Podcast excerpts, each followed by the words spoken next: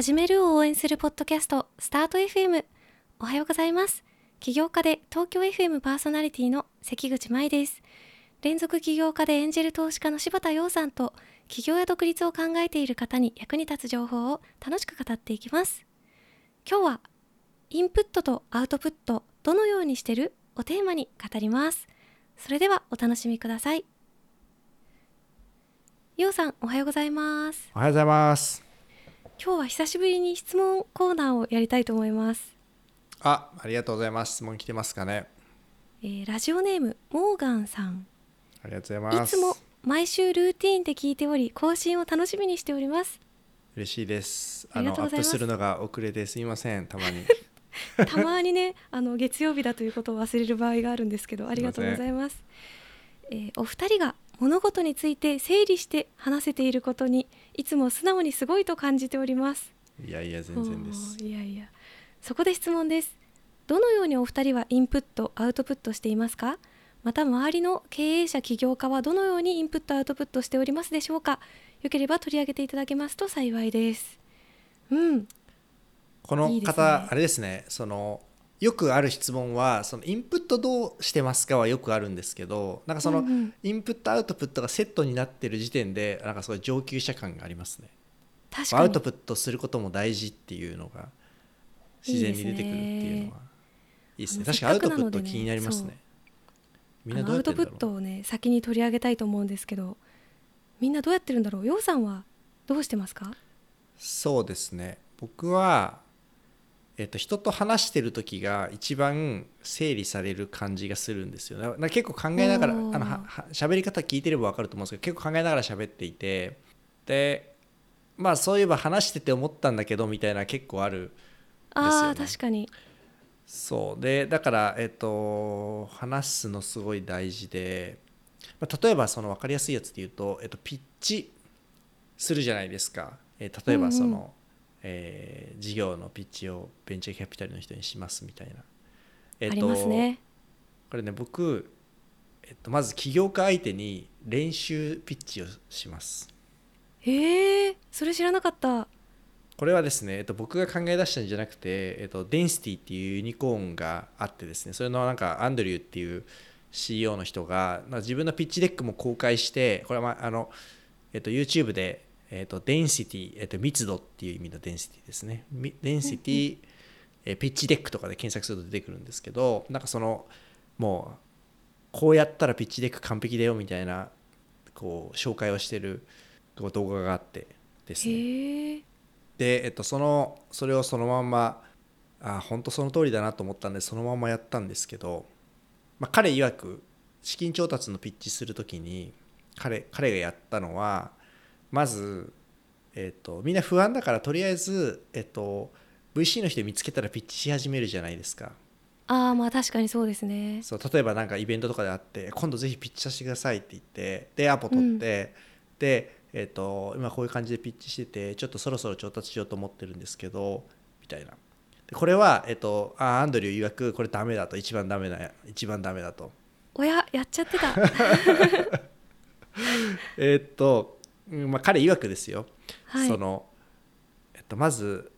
完璧なピッチっていうのを作り上げた後、えっとあらかじめ例えば今だったらその例えば1ヶ月後とかのこう何月3月、えー15日の週に、えーアポくださいって言って3月15日の週になんか 10- VC10 人なら10人こうバーッとアポを入れると。入れておくと。なるほどで、えっと、そこに向けて、えっと、そのプレゼンを用意してで一気にこうバーってそこでやっちゃえと。うんだからその一人に話してでなんかばまたバラバラっと時間が経ってでまた一人に話してバラバラって時間が経ってってやるとえっとまあその交渉としても非効率だし、えっと、多分うまくもなんないみたいな話をしててそれでまあまあそこのちょっとそのプロセスはさておき、えっと、彼が言ってるそのもうふもう一つのことは、えっと、そのじゃあ準備を高めるために、えっと、同じぐらいのステージにいるてか同じぐらいのステージよりちょっと一歩先に行っている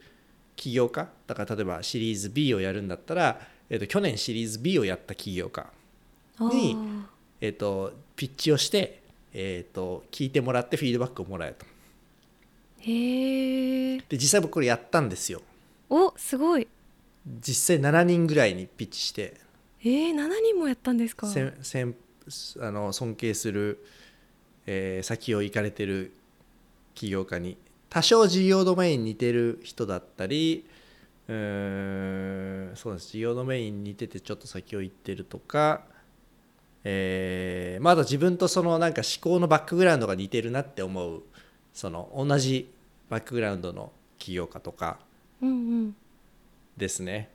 あとまあ起業家と投資家こうまあエンジェル投資家みたいな両方やったことある人とか。別にもう年上年下関係なく、えー、と起業家の芸歴も関係なく、えー7人ぐらいピッチしました。上場企業の社長もいれば、えー初めて起業した起業して3年目の人もその中には含まれていました。やっぱりやってみて変わりました？そうですねあのめちゃくちゃ褒められましたねピッチ。おそうなんですか。私ようさんのピッチって考えてみたら見たことないな。見てみたかったな。はい。あの割と割と褒めていただいたいと思います。へえめっちゃいいですね。なるほど、まあつまあ、話すことによってその整理されるし、えっと、うんうんなんかこうあとその会話する中で、まあ、確かにねみたいなそういう視点、まあ、そういうふうに見えるよねみたいなのがかえバンと返ってくるので、えっと、なんかすごく僕は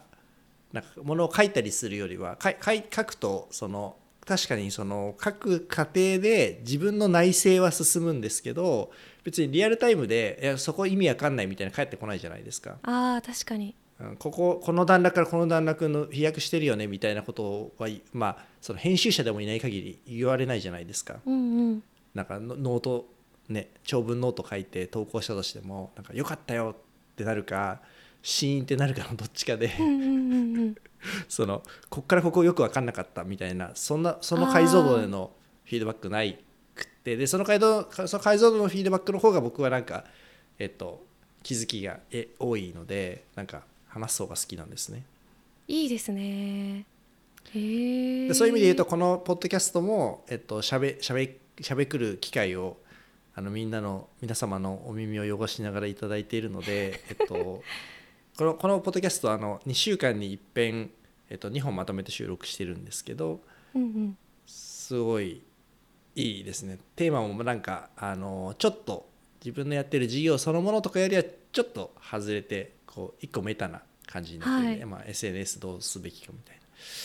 そうですよね、すごうくねかなりいいですね。私も聞いてても勉強になる上にやっぱ喋ると喋りながらね結構ようさんにも質問をこのポッドキャスト上でするとすごいあのああそれ聞いて思い出したんだけどみたいな感じでいろいろ教えてもらったりすることもあって。いやいや僕がすごい助かってるんですよそれは。何しろねあのもう千何分でしたっけ？やってますからね合計時間ね。えそうですよね。相当すごいアウトプットになってると思いますね。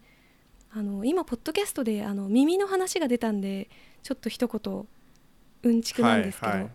結構人って脳みその使い方とか思考のタイプっていうのがあってあの学習のしやすさとか五感っていうのも人によって利き手右利き左利きみたいなものがあるらしいんですよね。ああ聞いたことあるうん。まあ、人間って視覚聴覚あと身体感覚触覚の3つで約85%の情報を入手してるらしくて。その3つのうちどれを主にしているかが人によって違うみたいなんですけどね。結構ようさんはこうやって喋ったり自分自身で喋りながら自分の声も聞こえるわけなんでそうですね。やっぱ聴覚っていうところなんかもしれないですね。なるほど。まあ音楽はからきしできないですけど それなんかもったいないですね。実はやってみたらめっちゃセンスあるかもしれない。いやいやいやいや。え舞さんはアウトプットは何をされてるんですか？いやー私はやっぱり書くっていうことですね。でしょうね。あのーこれ人に言うとびっくりされるんですけど17歳の頃に日記を書き始めて今31なんですけどずっと続けてるんですよえー、やば。え日記って本当にデイリーですか？もう基本デイリーです。すご。っえそれは紙に？紙です。だからすっごいノートいっぱいあって大変なことになってるんであのこれ死ぬ前に燃やさなきゃなと思っててあの今のうちから遺書っていうかねなんか書いとかなきゃと思ってるんですけど。えー、えちなみになんですけどちょっとまああの言える範囲でなんですけど、はい。例えばどういうフォーマットなんですかその箇条書きなのかそあのちゃんと文章になってるのかとかそのまあななんでしょう人によっては例えばそのね記録ダイエットみたいなところで言うと何食べたかだけひたすら書いていく人とあかいるじゃないですか。それどういう感じなんですか、えっとまあ、日付と日付と時間とどこで書いてるかっていうのを最初に書いてその後は結構あれなんですよね文章として書いていてえ。それこそあの人に見せないし見せるつもりない前提ですけど人が読んでちゃんと成り立ってるエッセイみたいな感じで書いてるんですよ。ー、えー、すごい。じゃあよほど書くのがやっぱ得意だし好きなんですね。好きなんですよ。ででなんか書き出しは、書き出しはどうやるんですか？その僕いつもブログ書こうと思うとそのやっぱ書き出しの、うん。まあ、一行というか一段落が難しくってその先生あのねしかわかん思いつかないんで。私の場合は書き出しその時によって違いますけど結構多いのが「現在の状況は?」とかが多いですけどね。あなるほどね。じゃあああいう感じか。えっ、となんだろう。うん。なんかよく SF 映画とかでその宇宙船に閉じ込められちゃった一人の人が、あのその今日は152日目今日も外は暗いしどうのこうのみたいなそそういう感じの書き出しってことですかね？あそうですそうです、ま現在の状況としてこういう風になっていて私はこういうことで今日はこういうことを考えてでこういうことを思い出してこの件はこうだっただったみたいな感じ。でこれ別に人に見せる予定は全くないので本当に自分の脳みその整理だったりとかなんか一番本本音を言える場所が紙の上っていうなんかちょっと寂しい人間。なんえですけど、ーいやいや寂しいっていうかね その独特ですねそれはね。はいあの見返すことはあるるんですかうん。ちなみに、あありますあります。たまにあったりあと誕生日とか年末年始の時に去年どうだったかなとか。ああそうするんですね。やっぱ日記書いてる方ってみんなそうするって言いますねその1年前の今日とか、そうするとなんかこの時悩んでたことが解決されたなとかあとはまた同じことで悩んでるからこれいい加減解決しなきゃなとかいろいろあの発見がありまして。うん。いやそうですよね。はい。これはねなかなか難しいと思うんですけどやったことない方はぜひ3日だけでもやってみてはいかがいでしょうか。やいやもう三日坊主というのが うねん。ちなみに王さん、ねインプットの方はどうですか？まあ、それで言うとさっきのその聴覚系なのか知らないですけどインプットもだいぶ音声に偏ってるかなっていう気がしててまあ結構その運転する時間が長いこともありえっとポッドキャストすごい聞いていて一番時間の長さで長いのは、えっと、ジェイソン・カラカニスの This Week in Startups っていうやつでただこれ最近この、まあ、これは有名なエンジェル投資家のポッドキャストなんですけど、はい、まあ、一応そう有名なやつなんですがこれ最近こうハッスルしちゃってこのおじさんが。え？えっ、と週6本もしかしたら週7本で、まあ、1エピソード1時間ぐらいあるんで全く追いつかなくなってて 最近。そのいや1日1時間も聞かねえよって感じになってて、やばいですね、えーと昔は週1だったんですか？そう、まあ、最初は「This Week in Startups」っていうぐらいなので最初は週1でで僕が聞き始めた、えっと、5年前ぐらいで週3本ぐらいだったんですけど、それでもすごいですけどね。まあ、だんだんその味を占めてきてこのか、まあ、彼のビジネスモデルってポッドキャストをやりながら、えっと、それでえーつながったコレクションを生かしてエンジェル投資をやるっていう。で最近はまあシンジケートとかも組んでて、まあ、ミニ VC みたいになってるんですけど。ますごい。で7人ぐらいで回してるのかなそのポッドキャストチームが7う人って言って。んで広告もなんか2年先まで売れ売り切れてるとか言ってたからまあ黒字化してまあねすごくビッグなあースタートアップ界隈ではかなりビッグなポッドキャストなんで、まあ、いいんですけど、えっとそまあ、それとそれが最近最近というか1年前に、えっと、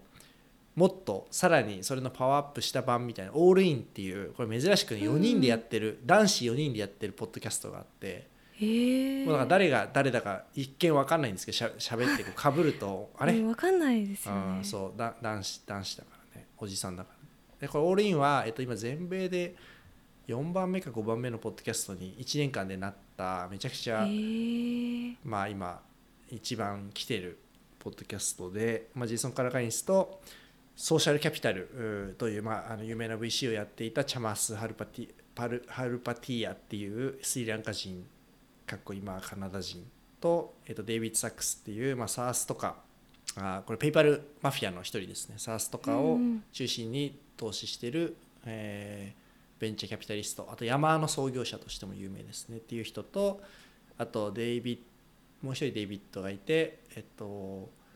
デイビッド・フリーフリーバーグっていうなんか、えっと、サイエンスに強い VC みたい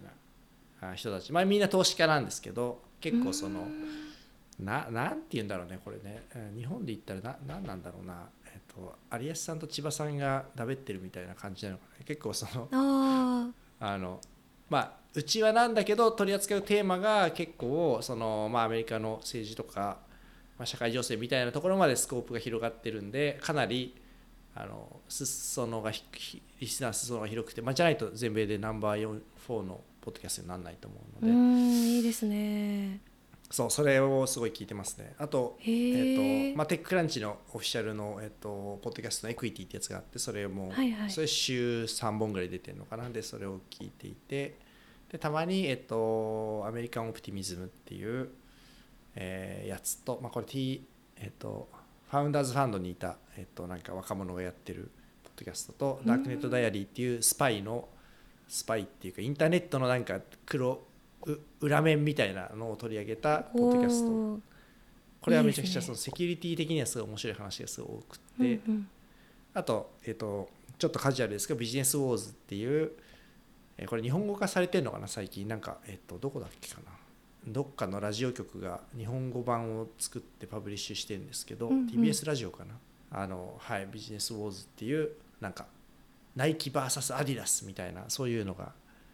をこう分かりやすくこうドラマ仕立てにしてくれているこうスターバックス VS ダンキンドーナツとかそういう、いいですね。はい、分かりやすいやつで、はい、これは面白い面白いっていうか結構そのなんだろうトリビアみたいなのも含めてなんか話のネタになりそうみたいなところもあってあまりリアルタイム性はないんですけど聞いていますね。なので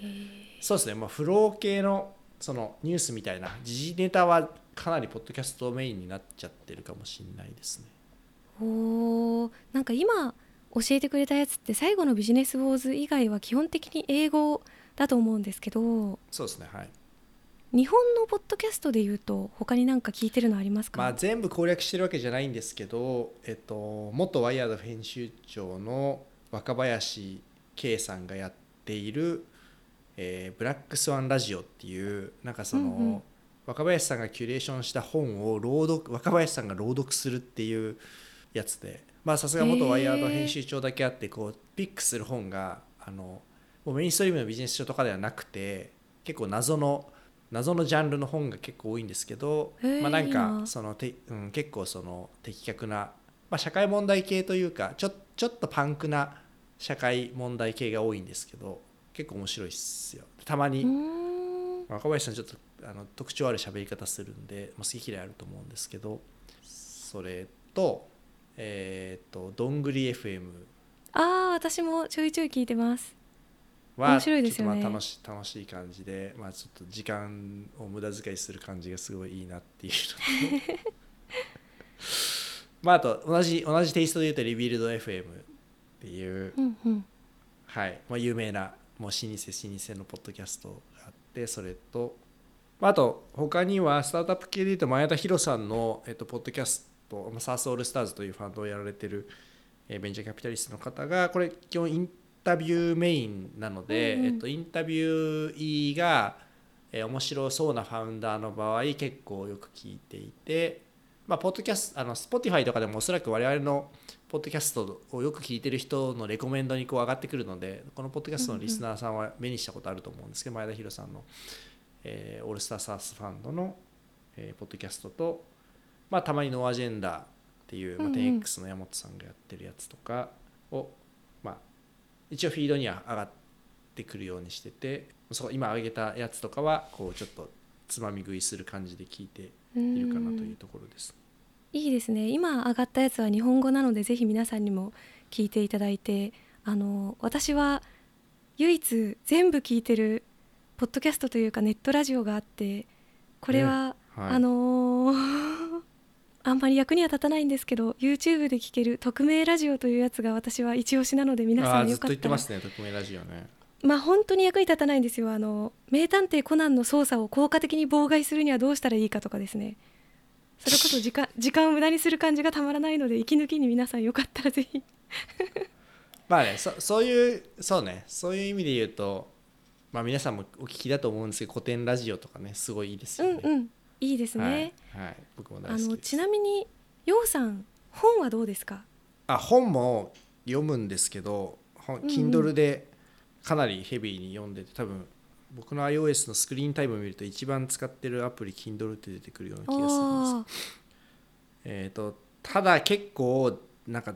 ななんていうんですかねこう雑な読み方をしていてあのバーッとこうバーッと買ってで最初の20%ぐらい読んでなんか続かないなと思ったらやめちゃうみたいなのがすごい多いんで完了率はすごい低いですね。でも Kindle は本当毎毎ほぼ毎日読んでますね。おーそんな中でようさんが最近読んで面白かった本って何かありますか？それな。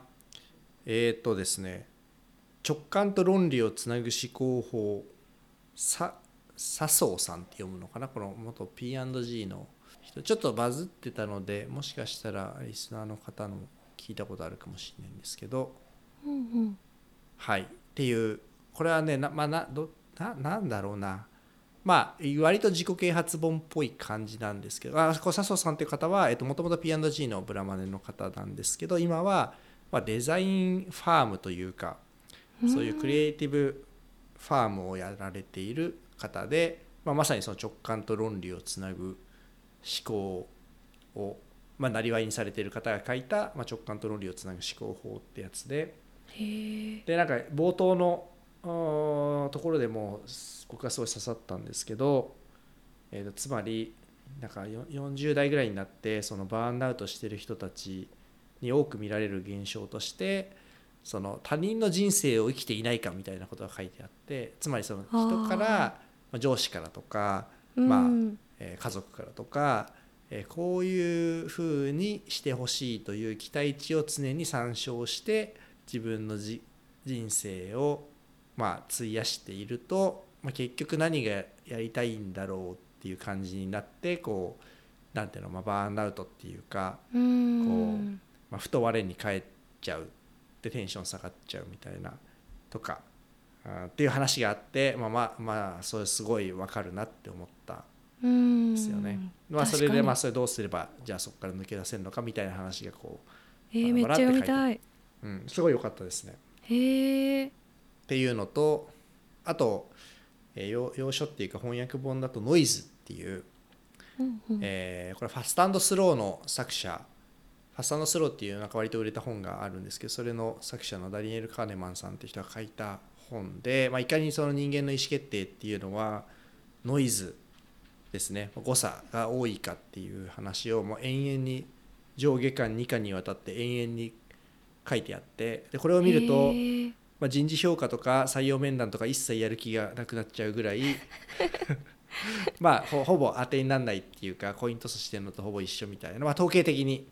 そういう面白い。はい、科学的にそういう結果が出ていて、えーじゃあ意味ないじゃんって話なんですけど、まあ、それをいかに、まあ、多少なりとも精度を上げていくかみたいな話が書いてあってあの僕はすごくそういうなんだろう定量化す物事を定量化するのがすごい好きなので、まあ、うすうすそう思ってたけど、まあ、やっぱなっていう感じというか、はい、へえ。評価いいですね。評価無意味仮説に一票投じられた感じです。いやーぜひ読んでみたいです。へえ。ちょっと気が楽になるかもしれない。いやまあ経営者の方とかすごいおすすめですね、うんノイズさんみんな読んだ方がいいと思う、うんまあ、いかにこう無駄なことを永遠しているかという評価会議とかやめちゃえばいいのにと思ってる、うわ でもまあでもいや評価って一方でなんかその性格、まあ、今の話ってちょっと話ずれますけどその性格かどうか。その評価っていうのは当然その人の能力とかその成果と,、えー、とそれに対してまあその ABCD とか1234とかつける評価がまあ綺麗に相関しているかどうかという観点で見ると、まあ、ノイズが多くて基本的には使い物になりませんっていうのがまあ結論ですと。まただ一方でも評価の他の機能としてはまだちゃんと上司に見てもらってるとか、えっと、フィードバックをちゃんと受けられているとかその、まあ、要するに見てもらってるっていう感覚だったり、まあ、そこの中における公平性とか納得感っていうところがまあ評価の何ですかねその特にその非評価者が感じる評価に対する、えー、評価というか評価が良かったか悪かったかっていう満足度って基本的には公平性と納得感であり、えっと、その正確性ということその科学的な正確性ということとは必ずしも一致しないので、まあ、そういう意味であれば、まあ丸一日かけて皆さんの評価を、えっとまあ、マネージャー以上でみんなでちゃんと真剣に検討してますよという姿勢自体は非常に重要なものなんだろうなと思いつつなるほど。そこをその真実にたどり着くというプロセスとして捉えると本当に無意味な時間だなっていうところの、まあ、ちょっとそのせめぎ合いというか。へえ、はい、入国審査とかあ難民申請とか、はい、あと判決とかね裁判の判決とかそういうその、ね、人事評価よりよほどなんでしょうね、えーと、と重大な意思決定ですら前日のフットボールの試合の勝ち負けだったりその日の天気だったりによって非常に影響を受けていてもはやその信じるに値しないレベルで影響を受けているという結論ですね。恐ろしいことですね。まあ分かる感じもする、まあ、結局人がね評価してるからね。なんかあれらしいですよ。その難民申請も、うん、えーと、許可許可で2個続くと次は不許可の確率が、えーと、と何倍だっけかな？なんか5倍ぐらいに上がるんですよ、ね。えー、意味ないじゃないですか。完全にランダムなはずなのに。でもやっぱ人間ってやっぱりそのうん。そういうラランダムを信じないというかななんて言うんですかね。その主観的に考えると、まあ、まさか3つ続くわけがないって思っちゃうんで。うわなんかマークシート塗りつぶす時に A って A ばっかりにしないみたいな感じですね。そうそういう話に満ち溢れているので世の中うわそう全然当てにならないっていう話がまあとうとうと書いてあり、まあ、それをそのファクトがもし本当なんだったら、まあ、本当に意味ないなっていう。うん。すごい。皆さんよかったらぜひ私も読んでみようと思うので一緒に読みましょう。ちなみに周りの起業家ってどうですか？周りの起業家ですね。あそうですよね、うん、そっちの方が気になるよね。えっ、ー、とまあ総じて言えるのはやっぱ皆さんインプット量すごい多いなっていうふうに感じますね。なんかうんうん、まあひまあひまあ、起業家が好きだからひいき目で見ている部分もあるかもしれないんですけどさっきのノイズで言うとですね。ただやっぱりみんな基本的には大体どんな話題もなんか振ったらちゃんと意見を持ってるし、まあ、少なくともそのテクノロジー系のニュースはみんなキャッチアップしてるし、まあ、なんならそのゴシップみたいなのもものすごいよく知ってるなっていう。そうまあインプット量はまずそもそも多いんだろうなっていうふうはすごく思うのと、うんうん、あとその媒体で言うとやっぱり基本的にはやっぱ人から聞いた話特にその信頼できる人から直接聞いた話っていうのをすごく重要視しているという印象を受けていてそれは他の職業の人に比べても一層ですねその起業家という属性の人はですね。でなおかつまあ比較的やっぱり会う人と会う場面が多かったり、まあ、いろんなその人によってまあね裏切られもしいい思いもしてきているので割とその人を見る目みたいなところも強制的に育てられるみたいなところもあるので、えー、あこの人の話はこのぐらい割り引けばいいんだなっていうセンスも含めていい人がすごい多いなっていうふうに思いますね。だからそういう意味で人の話を聞くのが上手というかその解釈するのが上手というかあこの人の話ってこういう側面の話は正しいしこういう側面の話は割り引いて聞けばいいんだなみたいなのをなんかちゃんと立体的に聞いてる人がすごい多いなっていう感じがしててそのヒューマンフィルターの使い方がすごい上手というか。あそこすごい大事ですねそうそうだやっぱりあのあんまりその人付き合いがこう、まあ、下手というか、えー人の話を聞くのが人の人から情報を得るのが下手な人って例えばそのなんか分かんないけどママ友みたいなところが誰々ちゃんはこういう勉強してるらしいよみたいなの聞くとうちもやんなきゃみたいにすぐなるじゃないですか。これその確かになんていうのひなんていうの人から聞くリテラシーすごい低い状況だと思う。確かに確かに。とかあそのなんかわかんない。えっ、とコロナには黒砂糖は効くらしいよみたいな。うーんそうだ誰誰が言ってたのみたいなところに対するやっぱその感性みたいなのがものすごいセンスいい人が多いなっていうふうに思います。うーん。でちゃんと割り引いて聞けるというか。まあそうじゃないとね。大事ですね。そうじゃないとサバイブできないから、まあ、結果的にそういう人が残ってるだけなのかもしれないですけど。うんぜひあの皆さんこのご質問くださったモーガンさん